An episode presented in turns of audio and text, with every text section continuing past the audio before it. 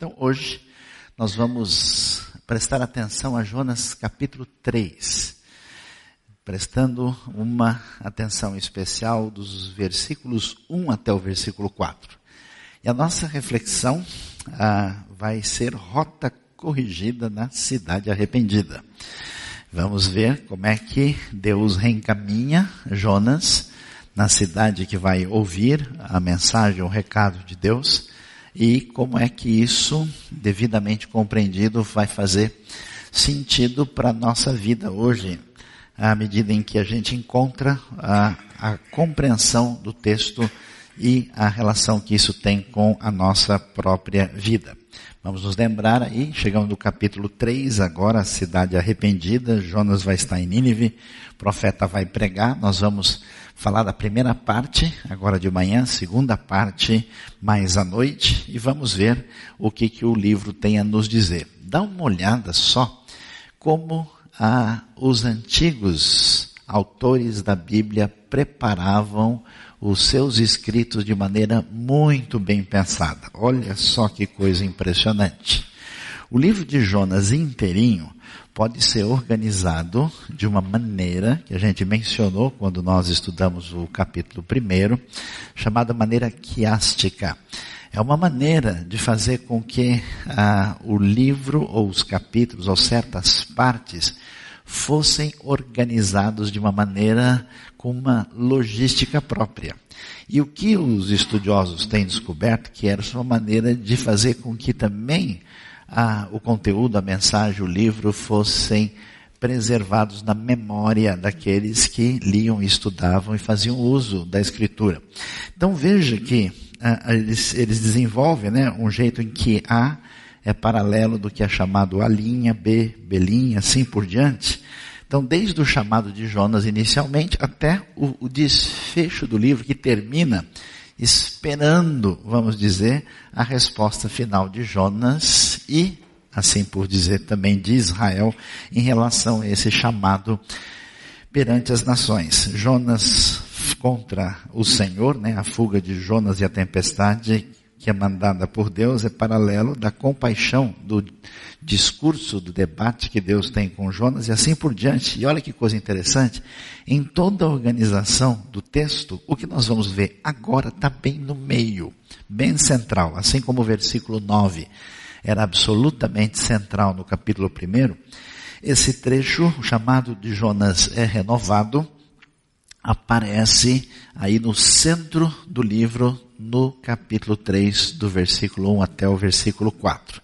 E os versículos que trazem a palavra divina podem ser aí acompanhados. A palavra do Senhor veio a Jonas pela segunda vez com esta ordem: Vá à grande cidade de Nínive e pregue contra ela a mensagem que eu vou dar a você. E Jonas obedeceu à palavra do Senhor e foi para Nínive. Era uma cidade muito grande, demorava-se três dias para percorrê-la. Jonas entrou na cidade e a percorreu durante um dia, proclamando: daqui a 40 dias Nínive será destruída. E diante da mensagem dele, a gente sabe, a cidade vai se arrepender, será uma cidade arrependida, o que uh, será base mais tarde da nossa reflexão no texto bíblico. Vimos aí a grande cidade de Nínive, a capital do uh, Império Assírio, uma cidade gigante para sua época. Há uma discussão muito grande, inclusive nos livros mais detalhados que falam sobre Nínive, se de fato Nínive é do tamanho que se apresenta no texto, porque de modo geral, ah, os antigos na Bíblia entendiam que um dia de jornada era mais ou menos 30 quilômetros. Hoje você não anda isso nem na marginal de manhã de carro. Quanto mais a pé. Ainda mais com 50 por hora fica mais difícil ainda, né? E, então você imagina o que, que era considerada a jornada de um dia. Portanto, ah, você tem uma ideia de três dias para percorrer uma cidade de 90 quilômetros. Então os mais críticos acham que existe assim uma distância significativa entre o texto e aquilo que foi encontrado. Mas outros estudiosos sugerem que a ideia de Nínive envolvia aquilo que estava em torno de Nínive, a cidade com as suas, vamos dizer, áreas adjacentes, né? Porque o mundo antigo sempre funcionava da seguinte maneira: você tinha dois tipos de cidade. O pessoal que não tinha recurso, possibilidade, eles viviam em aldeias pequenas desprotegidas.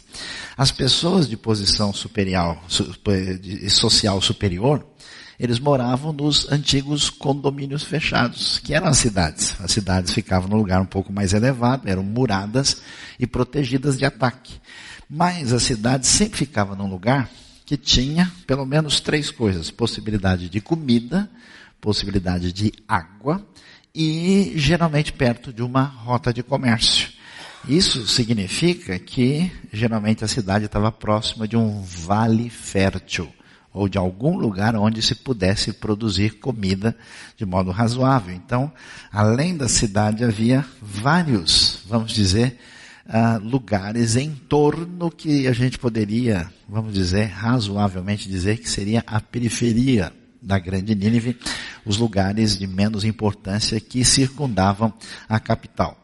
Portanto, uh, controvérsias à parte, de fato, Nínive é uma cidade grande no seu tamanho, de fato, Nínive é uma cidade grande da sua importância e ela que merece o destaque aqui em Jonas, depois que ele faz um curso de teologia e espiritualidade no ventre do peixe com direito aí a, a, uma, a uma especialização assim impressionante, né? Que a gente sabe, a gente imagina, né? Eu encontro gente perguntando sobre formas religiosas, como é que a gente deve fazer, se a gente pode orar na cozinha, se Deus ouve do mesmo jeito do que na igreja, né? Um dia alguém me perguntou, pastor, pode orar no banheiro? Será que Deus ouve esse tipo de oração, né? Quer dizer, essas preocupações com local, com forma, elas vão perdendo força quando a gente percebe ah, como é que Deus age e, e, se revela e as pessoas reagem a essa reação ah, em função do que Deus faz. Jonas vai fazer uma das orações mais bonitas, como nós vimos, exatamente no ventre do peixe. Ele saiu daí de Jope, lembre-se, né? E aqui é importante porque foi o lugar do primeiro chamado. Deus chama, ele vai para cá, aqui ele pega o navio uh, para fugir para Tarsis e agora chega o segundo chamado de Jonas. Deus vai falar pela segunda vez. Deus vai convocá-lo de novo para Nínive. E o que, que o texto diz? A palavra do Senhor veio a Jonas pela segunda vez com esta ordem. O que, que a gente entende? É muito interessante e valioso descobrir o que a gente aprende com tão poucas palavras de Jonas capítulo 3. A primeira coisa valiosa é que Deus não se abala com a fraqueza humana. Às vezes a gente fica, né? Eu tenho, eu tenho visto nos últimos dias muito ah, notícias, vídeos bombásticos, é, ideias assim das mais ah, absurdas, sugerindo, né? Quase que um cataclisma constante em cada passo da vida, dizendo, não, o cristianismo vai desaparecer de tais lugares, não, vai acontecer isso, não, se a igreja não orar, Deus vai ah, acabar sendo prejudicado, se a gente não fizer, as coisas não vão acontecer. Então, existe uma espécie assim de estresse espiritual, uma espécie de atitude é, que envolve assim uma postura negativa, como se de fato as coisas estivessem debaixo do nosso domínio, do nosso controle. Aliás, eu conheço diversos cristãos que nem é, conseguem é, receber a mensagem da Bíblia, de tão perturbados que eles estão. Eles não pensam mais em Deus. Eles não desfrutam da sua palavra eles não conseguem gastar um tempo minimamente pensando numa virtude cristã, desenvolvendo internamente um sentimento positivo de espiritualidade, porque a cabeça está congestionada por essa atitude autocentrada é, que sugere uma espécie de onipotência da nossa parte. Fique tranquilo, relaxe, sossegue, tranquilize A Bíblia só quer dizer uma coisa para a gente: Deus ainda é Deus. E portanto, mesmo no momento tão difícil da história de Israel, mesmo no momento tão difícil da política internacional, em que um povo cruel, que não conhece o Deus verdadeiro, que tem pretensões absolutamente imperialistas, ah, que vai destruir o Reino do Norte, onde a gente olhando as peças nos lugares em que elas estão, é para a gente ficar com toda perturbação possível. A gente hoje mesmo enfrenta uma realidade no país e fora do, do país de crise. Interessante que tem duas crises. Uma, a crise real, causada por uma série de uh, ingerências políticas, econômicas, logísticas indevidas. E existe uma crise psicológica na cabeça das pessoas que transforma a crise real numa crise maior ainda. Aproveitando o contexto do livro de Jonas, é a arte de fazer tempestade num copo d'água. E às vezes é desnecessário. Então, o muito interessante, o muito legal nessa história toda, é que Deus nem se abala, nem com o problema de Israel, nem com a Síria, e nem com o profeta tão complicado, tão humano, tão distante das figuras metafísicas pintadas na tradição aí das pessoas que servem a Deus, Deus nem se importa. O Jonas deu trabalho, o Jonas não entendeu, ele foi assistir a aula na IBNU Celestial lá para ver como é que funcionam as coisas com Deus, não entendeu a lição, ficou revoltado, ficou bravo e tentou fugir. Entrou no barquinho, Deus lhe convidou à, à dança da tempestade, ele deu uma balançada para lá e para cá, ele tentou dormir, Deus deu uma ninada um pouquinho mais forte. Jonas acorda, vai tomar um mergulho, né? A água estava um pouco fria. Ele foi recebido no, né, no Big Fish Hotel, né? Foi uma hospedagem maravilhosa. Isso auxiliou tremendamente a sua espiritualidade. Ele até começa a orar, o que ele não estava fazendo antes. E Deus está de boa, tranquilo. Deus não se abala. Além disso, isso que talvez seja a coisa mais bonita e mais legal. Por quê? A gente, na nossa vida, acumula lixo psicológico e espiritual. Isso é principalmente derivado de dois aspectos fundamentais. Da expectativa que você tem em relação a você. Às vezes ela é boa, tem gente, vocês acreditam ou não, tem gente que tem expectativa tirada da Bíblia. Olha só que coisa maravilhosa. Amém, irmãos? Né? A pessoa lê e leva isso a sério na sua vida. Olha que coisa maravilhosa, né? Tem gente ah, que tem expectativa tirada ah, dos seus objetivos para si mesmo. E quando isso não acontece, quando uma coisa dá errado, ou quando você não faz direito, você fica revoltado. Tem gente que reage de diversas maneiras e a gente, por mais explosivo que o sujeito seja, ele não consegue colocar tudo para fora. E existe a expectativa dos outros, porque a gente vive em sociedade, sobre o que a gente deveria fazer. E quando isso não funciona bem, as pessoas dão aquela olhada para gente, você recebe a reprovação, o relacionamento com essa, com aquela pessoa não está legal, a gente vai juntando. Isso dá um desânimo, dá um sentimento assim, de quem está caindo de novo na terceira divisão, a pessoa está tão ruim que simplesmente ela fica apática. Tem gente que você sente isso. Você pode falar, pode motivar, pode criticar, falar o que for a pessoa. Uhum. Ele não reage mais. Crente velho fica assim. Porque já levou tanta pancada em pregação. Ele já levou tanta bordoada. Ele já fez tanto compromisso. Ele já foi tanto à frente, já jogou três sapatos fora, tanto que gastaram dele na frente. Ele já fez tanta coisa que agora ele simplesmente ele vai levando a cabeça dele na travada, ele não tem mais fome, ele não tem mais sede, ele não estuda mais de verdade, ele vai só segurando o resultado. Ele vai só levando. A gente olha no olho e na atitude da pessoa quando é que ele parou de existir. Parou de crescer parou de aprender. Ele se contentou com o que ele tem, que ele é. É diferente. Você pega uma pessoa motivada, atingida por Deus, Você vê assim o brilho sair do olho da pessoa. Você que a pessoa está, eu, eu, Jesus é o Senhor. Tá naquela, né? Tá com tudo. Mas quando trava, esse acúmulo de lixo parece que fecha todas as entradas e saídas da alma e a pessoa não está nem aí. Ele vira um religioso que bate cartão. O que, que acontece? É tão gostoso e especial ouvir a palavra de Deus que diz: E a palavra do Senhor veio a Jonas pela segunda vez. Deus fala de novo. Deus volta a agir.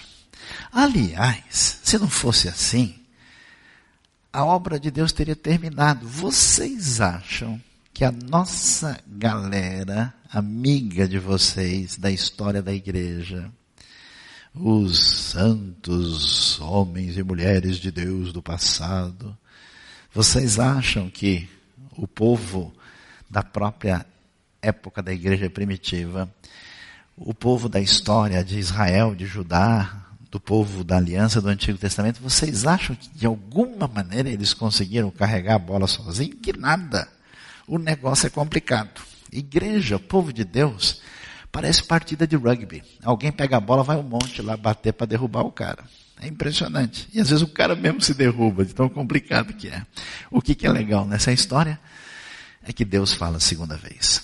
Deus fala a segunda vez com você. Você se chateou, você chutou o balde, você botou de lado, você varreu para debaixo do tapete, você não sonha mais, você desistiu do seu plano, você acha que não é mais por aí, você já se decepcionou com A, com B, com você mesmo, beleza. Deus continua falando. E tudo na Bíblia acontece pela palavra de Deus. Disse Deus, haja luz. Disse Deus, ouve. Deus fala, Deus revela a sua instrução na Torá para Moisés. Deus fala, tendo Deus muitas vezes antigamente falado de, de várias maneiras pelos pais e profetas nos últimos dias nos falou pelo Filho. Jesus é a palavra divina, o verbo encarnado, o novo, o profeta. Deus volta a falar.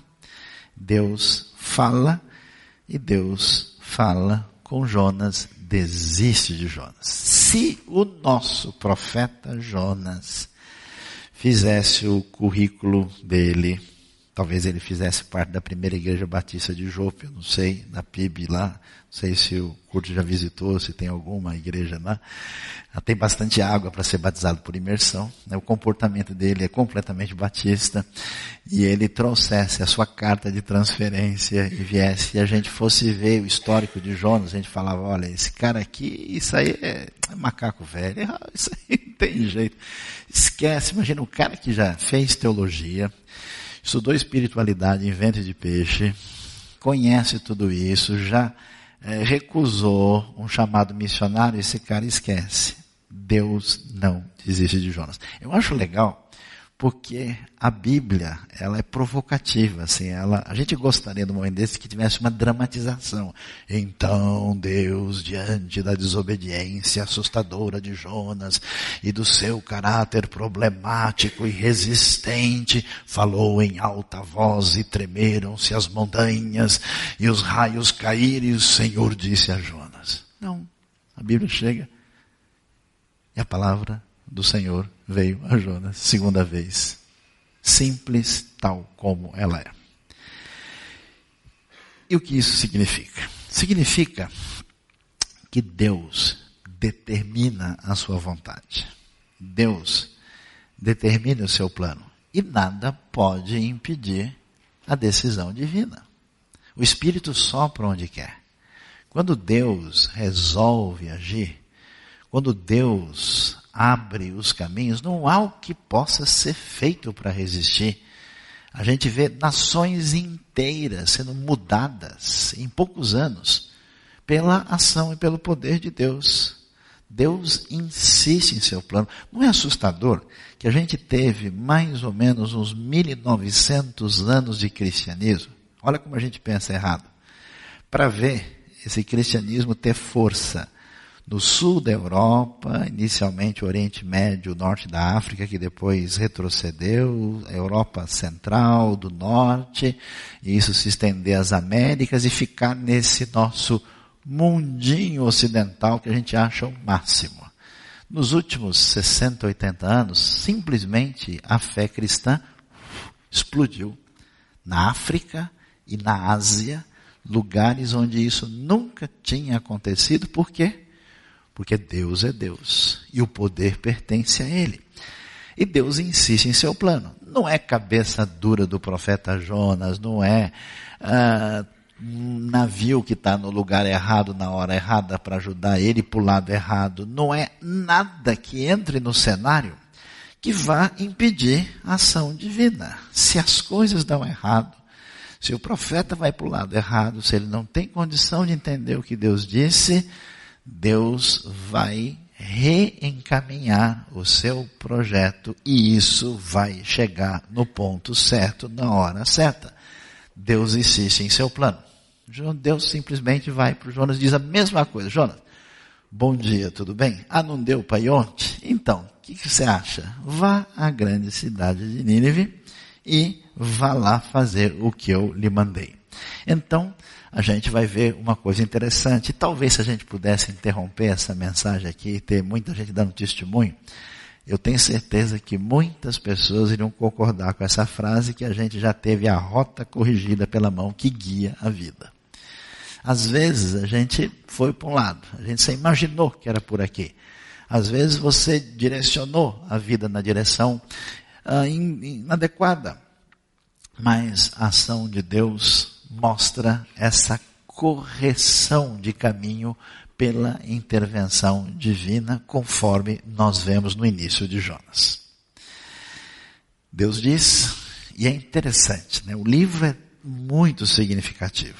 Papel importante de Israel como nação sacerdotal para mostrar o Deus verdadeiro, bondoso, misericordioso, justo no ambiente das outras nações que não conheciam essa realidade. E, diante desse cenário tão importante, a palavra é muito sucinta e simples de novo. Vá à grande cidade de Nínive e pregue contra ela. A frase aqui ela volta a acontecer, depois que nós, nós vimos no capítulo 1, que talvez seja uma ideia de denunciar essa cidade a ideia de anunciar né, a sua injustiça. É, no primeiro capítulo fala que a maldade de Nínive subiu até mim, as coisas que eles estão fazendo, seguramente uma expressão em relação a toda a crueldade e injustiça que existia na realidade do mundo assírio, e pregue contra ela, anuncie essa mensagem de juízo que consigo traz uma possibilidade de escape. Nos profetas, sempre a mensagem tem um perfil só. Que perfil é esse? Existe uma reprovação de Deus em relação à maldade, o pecado a injustiça.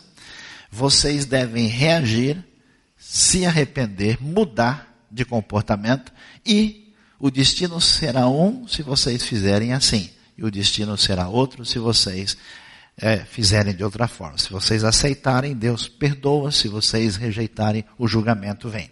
Então pregue a mensagem, essa mensagem de repreensão, de juízo que eu vou dar a você. E aí, o que, que a gente vai descobrir? Por que, que Deus abala o nosso mundo? Por que, que Deus resolve incomodar a gente?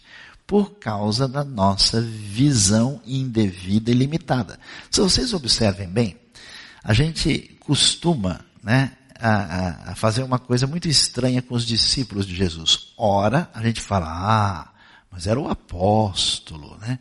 Não, mas eram os discípulos, mas era Pedro, era Tiago, era João, era o barquinho, né? A gente vai e vai falando deles como se eles fossem pessoas diferentes e especiais. Imagina que eu vou chegar no nível do apóstolo Tiago.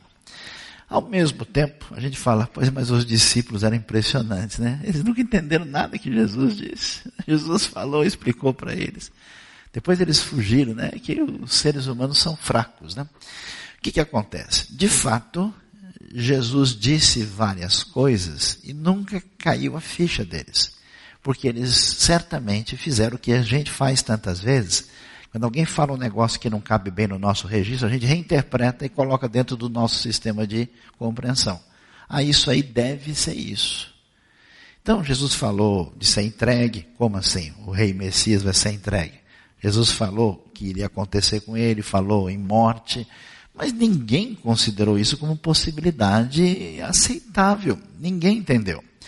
Então, o único jeito da gente balançar a cabeça de verdade e abrir a mente e o coração para entender mais adequadamente o que Deus tem a nos dizer, alargar os nossos horizontes, é por meio de uma experiência difícil, como o sofrimento da tempestade e no grande peixe. Agora, Deus vai mostrar para Jonas o que ele já tinha falado antes, que Deus importa-se com a grande Nínive. Deus é um Deus que se revelou a Israel, mas ele não é um Deus exclusivamente israelita. Deus não é evangélico, ele se importa com o mundo. Deus não é o primeiro membro da igreja batista que surgiu. Deus é o Senhor do universo, da história, a sua obra a sua intenção envolve a obra missionária. Por exemplo, talvez você já tenha lido o livro de Jonas várias vezes e nunca prestou talvez atenção ao descobrir que uma das mensagens fundamentais de Gênesis é missões. A palavra de Deus que existe em Israel precisa ser anunciada em Nínive. Aquilo que Deus mostra de justiça, misericórdia, o que Ele é, precisa também ser levado às outras nações, mesmo as nações sendo o que elas são, como era o caso dos assírios. Isso era inaceitável. Então, a pergunta que fica na cabeça da gente é quanto tempo que a nossa cabeça não recebe uma esticada? Quanto tempo faz que você não pensa e repensa à luz da palavra de Deus, do que Deus tem a nos dizer? Aquilo ah, que de fato desafiou seus conceitos. O simples fato de uma grande parte das pessoas da igreja não terem interesse em conhecimento, não terem interesse em aprender, terem interesse só no ritual, terem interesse só no momento da celebração ou na comunhão, mostra essa atitude de alguém que não quer nada com nada, só um pouco de tempestade com grande peixe para ajudar a melhorar isso. O profeta Jonas não entendeu. Depois de um bom tempo assim, né, com cheiro de sardinha gigante, ah, agora, agora, agora, ah, agora entendi, que legal, ah, não é quando você, você explica para o aluno, ele não entende, depois que, ó, x, né, dividir por y, agora você coloca aqui, ah, sempre dava aula para os alunos, eu não aceitava enquanto ele não falasse, ah. E aí, você entendeu? Uhum. Eu falei, conversa, entendeu nada, vamos de novo. E aí, você entendeu? É, hum, né? Todos esses monossílabos assim, quase primitivos, eram desprezados. A não ser que ele falasse, ah, agora descobriu. Pois é, eu espero que ao estudar o livro de Jonas, Deus balance a sua cama sonolenta, jogue você dentro d'água para você falar, ah, entendi. Para que você entenda que a realidade da palavra divina envolve o compromisso com o conhecimento de Deus fora das nossas fronteiras limitadas. Jonas, Deus se importa com Nínive. Sabe por quê? Porque você, ao descolar da realidade de Deus, pode se tornar um péssimo religioso, que não se importa com a dor do mundo. O Deus que nos ama, ele conhece a política internacional, ele conhece a grande Assíria, ele sabe como é a vida desses pagãos, ele sabe como significa, que significa isso. E cada vez mais a gente vê pessoas hoje, no ambiente religioso evangélico, que não querem, por exemplo, qual é uma crise que tem no mundo de hoje? Pessoas não querem envolver a sua vida com o ministério. entregasse a Deus para ser um missionário numa outra cultura, você está maluco. Eu vou estar tá orando de longe, está bom demais. Fazer alguma coisa que envolva abrir mão da minha zona de conforto para fazer diferença no cenário do conhecimento de Deus, no contexto, não, a gente orando, inclusive no almoço, Obrigado, Senhor, pelo alimento e também pelas nações. Em nome de Jesus, amém. Tá bom demais.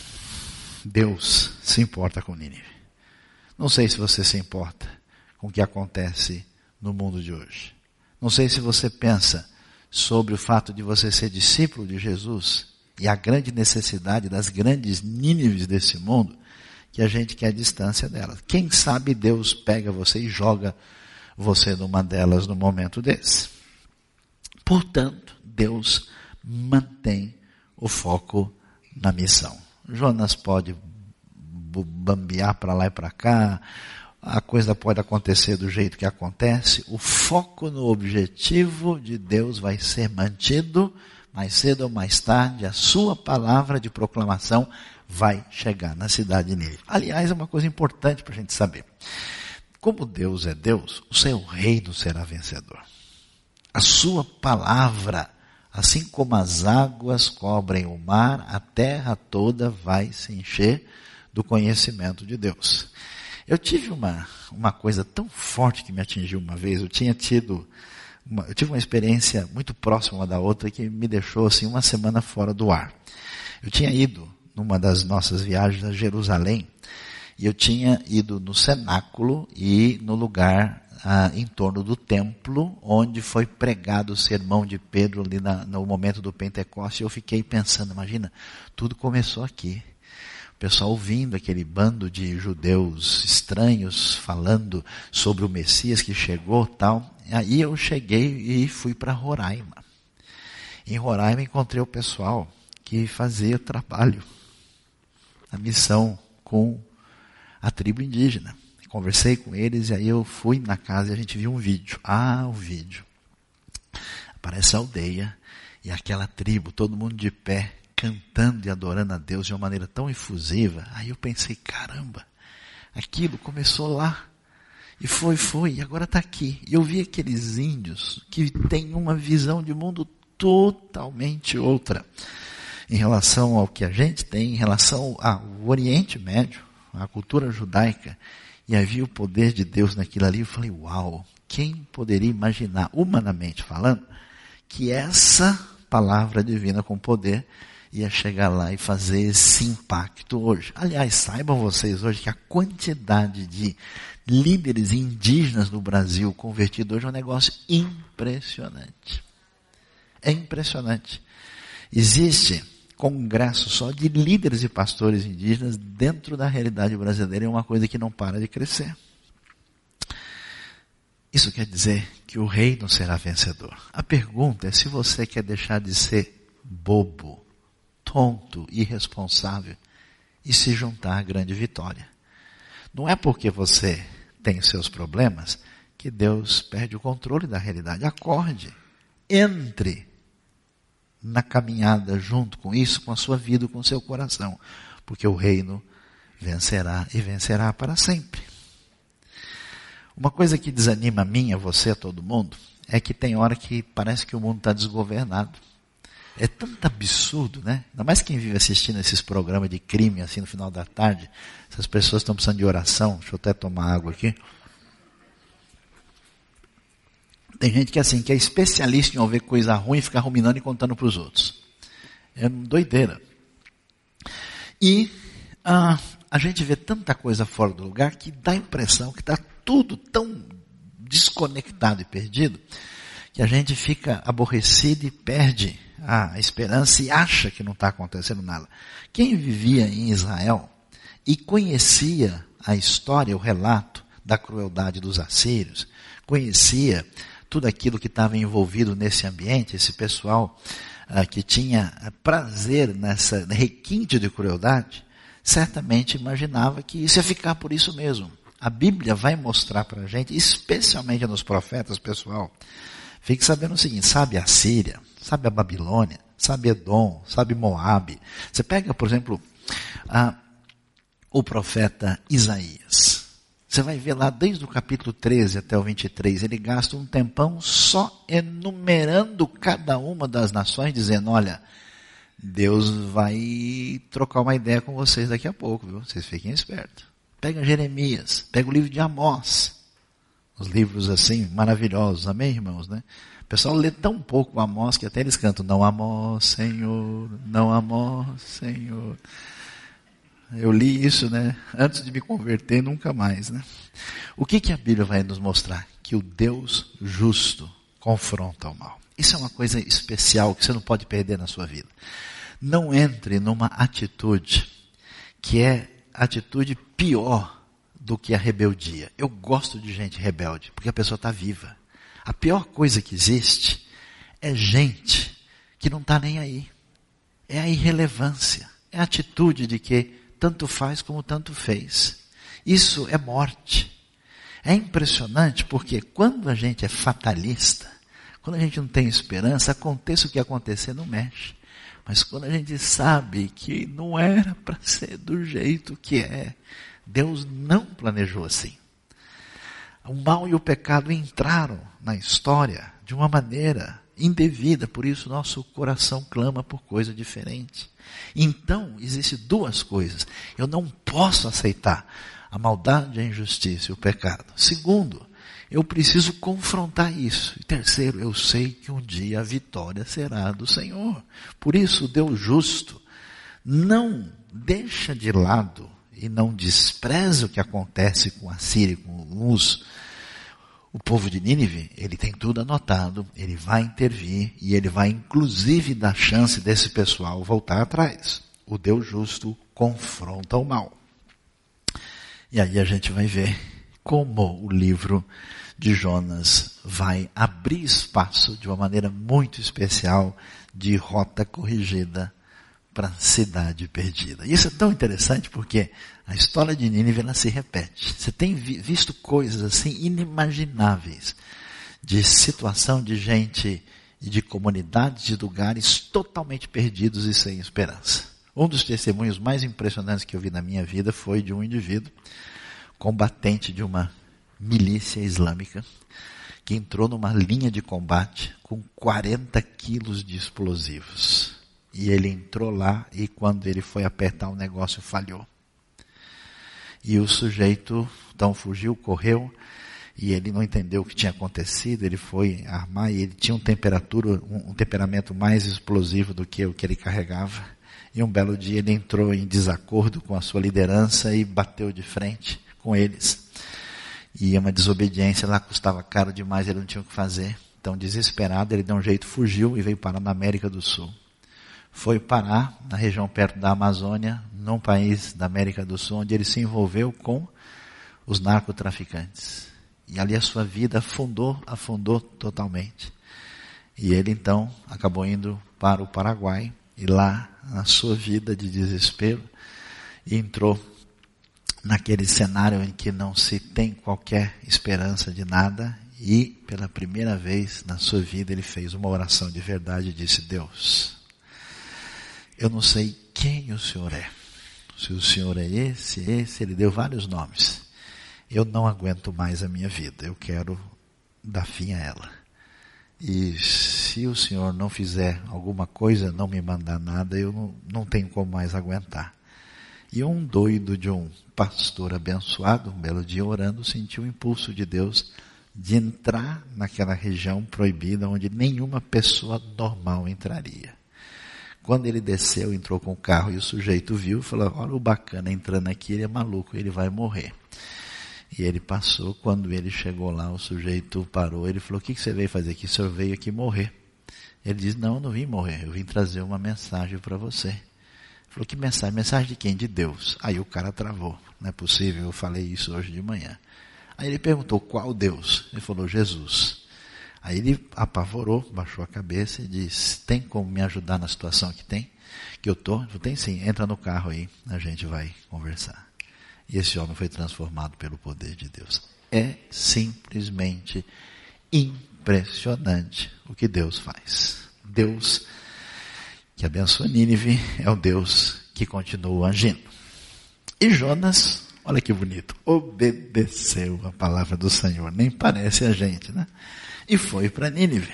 Era uma cidade muito grande, demorava-se três dias para percorrer. Jonas entrou na cidade e percorreu durante um dia a cidade, proclamando: daqui a 40 dias Nínive será destruída.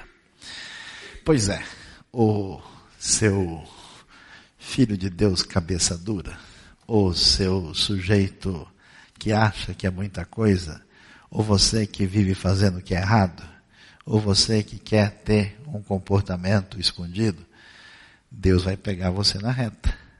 A obediência demora, mas chega. Deus tratou com o profeta do jeito que ele merecia. E eu acho legal, porque a Bíblia não dramatiza, ela deixa pela força da simplicidade das palavras. Assim ela chega como quem não quer nada e diz: Oi pessoal, tudo bem? Preparados para o nosso programa hoje? E Jonas obedeceu a palavra do Senhor. Simples tal qual. A obediência chegou. A relevância da missão aparece aí. Nínive, pessoal, não é qualquer coisa. É o maior império do mundo. É um império poderoso. É a grande Assíria. É o centro do mundo atual.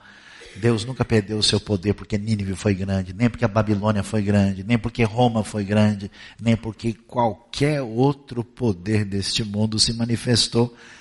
Deus envia a sua missão para lá, ela vai acontecer.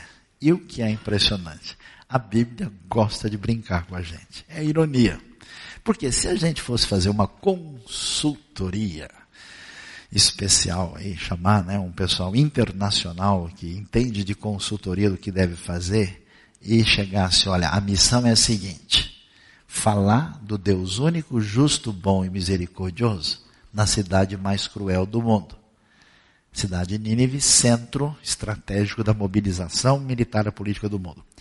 Então vamos fazer aí um, um caminho por uns headhunters para saber quem deve fazer isso. Meu amigo, se fosse apresentado Jonas, o pessoal dizendo Deus deve estar louco. Onde já se viu esse cara? Esse não. Tem que ser um cara preparado, que estudou a siriologia, especialista em cuneiforme, que tem a capacidade de interagir com esse pessoal lá. Tem que ser uma pessoa de bom temperamento, porque o cara mais nervoso que os assírios, imagina, chega lá, o pau quebra de vez, aí acabou tudo. Não dá, né? Tem que ser uma pessoa nessa, nessa situação. Eu acho muito legal o nó que Deus gosta de dar em quem acha que sabe muito. Ele manda o profeta mais frágil possível. Que não entende o que Deus diz, que fica nervoso, e vocês vão ver semana, na, na, próxima mensagem, nas outras semanas que vamos falar no capítulo 4, então Jonas mostra que ele continua sendo o mesmo ser humano que ele sempre foi. Ele vai numa missão impossível. Ele odeia a Sírio, não conhece nada sobre eles, não está disposto a ir lá, não tem cabeça para entender a vontade de Deus, faz tudo que dá errado, passa vergonha no meio dos pagãos, pede para morrer e Deus diz: Vocês querem saber quem é o Senhor dos céus e da terra? Vocês querem saber quem é o Deus que chama para a missão? Você quer saber quem é o Deus que controla a história? É Deus que pega um indivíduo complicado que nem você e faz maravilhas com ele. Deus não é só poderoso para fazer coisas extraordinárias do ponto de vista dos milagres estrondosos, como o mar vermelho, como andar em cima das águas, não ele vai ser uma ironia. Né? Eu me lembro que uma vez um pessoal ficou bravo comigo, mas também a maldade foi minha. Mas foi maldade evangélica, maldade light. Né? Eu estava na igreja, estava escrito lá, pouca oração, pouco poder. Né? Nenhum, muita oração, muito poder, nenhuma oração, nenhum poder. Aí a pessoa, está vendo, pastor? Amém? É assim que a obra de Deus acontece, né? Eu falei, no caso de Jonas não foi bem assim. Ah, a pessoa ficou nervosa. Aí eu precisei fazer muita oração para ter pouco poder na hora de conversar com a pessoa. Não, mas não é isso que eu estou dizendo, e começou a explicar tal. Mas é interessante. A coisa surpreende. O maior milagre registrado na Bíblia de pessoas impactadas pela palavra de Deus vai surgir do indivíduo simples, um profeta limitado, que não reage bem, que é disciplinado por Deus e que prega a mensagem mais simples possível. Em vez de Jonas estudar homilética na faculdade de teologia, fazer o sermão direitinho, a primeira introdução, corpo, conclusão, lógica A, B e C, fazer técnicas de oratória e Deus falar, Jonas, você não está preparado para pregar, vamos ter mais uma aula antes da sua mensagem. Jonas, em vez dele, olha, olha, olha o resumo, você quer, você quer o esboço do sermão dele para você usar na sua mensagem para a honra e glória do Senhor? A Bíblia diz que ele diz o quê? Daqui a 40 dias Nínive será destruída. E eu imagino, não posso provar, mas a probabilidade é gigante que ele saiu pregando assim: daqui a 40 dias Nínive será destruída. Daqui a 40 dias Nínive será destruída. Porque ele não via a hora de Deus fazer churrasquinho dos assírios. Meus queridos irmãos, a ironia é que a Jonas e a mensagem simples vão impactar Nínive de maneira muito especial e significativa.